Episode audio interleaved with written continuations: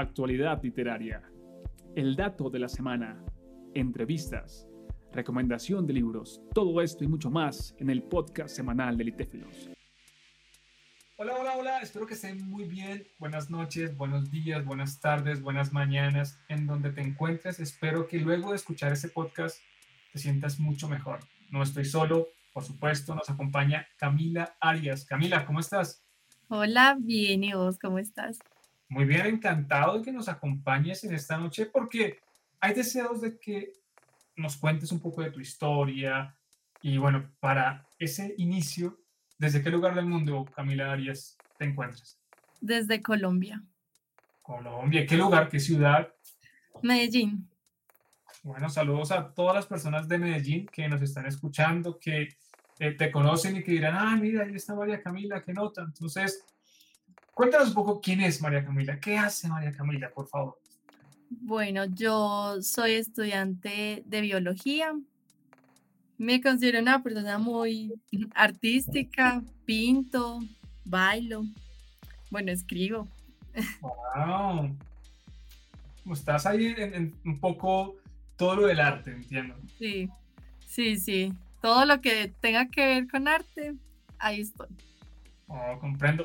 ¿Estudias, es decir, estás estudiando, ya te graduaste, estás por graduarte? No, estoy estudiando en este momento. Apenas estoy en tercer semestre de biología. Muy bien, biología. Escribir, uh, ¿lo has tenido ahí como ese lugar, ese momento desde que la niñez, adolescencia, o es algo más de ahora? Cuéntanos de eso un poco, por favor. Pues yo creo que la escritura siempre fue como, de cierta manera, un lugar seguro para mí. Entonces yo me sentía mal y escribía, o quizás cuando hablar no era como la solución, por así decirlo, me refugiaba más en, en una hoja y un lápiz. Y en realidad aún sigue siendo una manera más fácil para mí de expresarme. Yo puedo decirte a vos en 100 páginas algo que em, así personalmente no, no te diría, me fluye más escribir, pero pues ya más grande fue que Mm, exploré más como ese mundo, ya no lo dejé solo de un lugar seguro, sino como, ah, bueno, exploremos más, abarquemos temas, se puede compartir. Entonces, sí, digamos que ha sido algo nuevo para explorar. Qué lindo, qué lindo iniciar diciendo que la escritura es un lugar seguro porque creo que la gran mayoría de personas necesitan, necesitamos un lugar seguro, la música, el baile, caminar, viajar, ese lugar seguro y tú encontraste en la escritura ese lugar de verdad que, qué importante. Y también me, es que cuando me estabas contando que eres más de escribir que de hablar, sí me imaginé, vino a mi mente esa imagen de que quizás si hay algo muy importante que decir, tú te acercarías con un texto y dirías como, mira, acá está lo que quiero decirte, nos vemos en un mes, en ocho días y luego me cuentas. Sí, sí, literal he hecho eso. Ah, ok.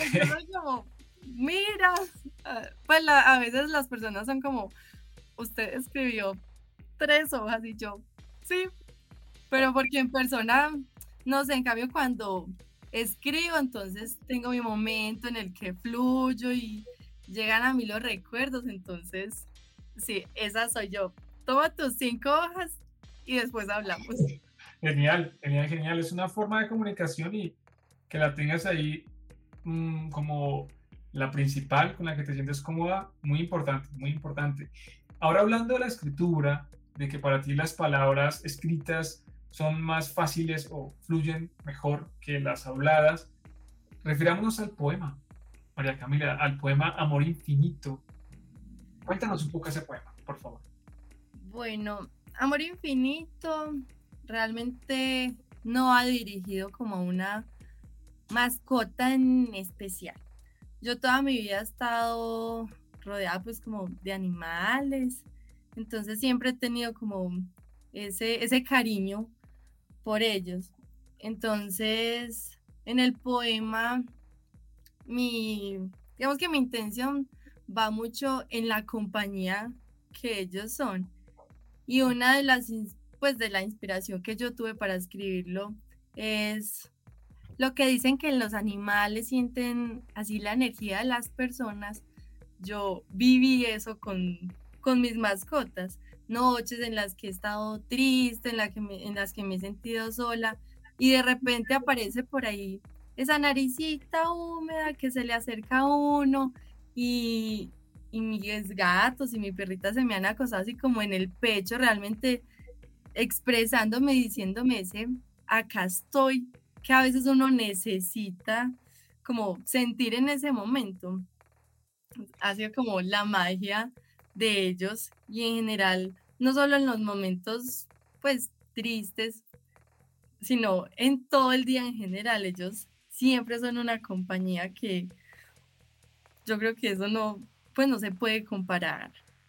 Muy bello, muy bello lo que mencionas, porque ah, el tema de la energía, creo que hay una comunicación, por supuesto, hay un diálogo entre el ser humano, entre nosotros y las mascotas, en un idioma que es más profundo, digamos, un idioma que es más antiguo que las palabras, ¿sí?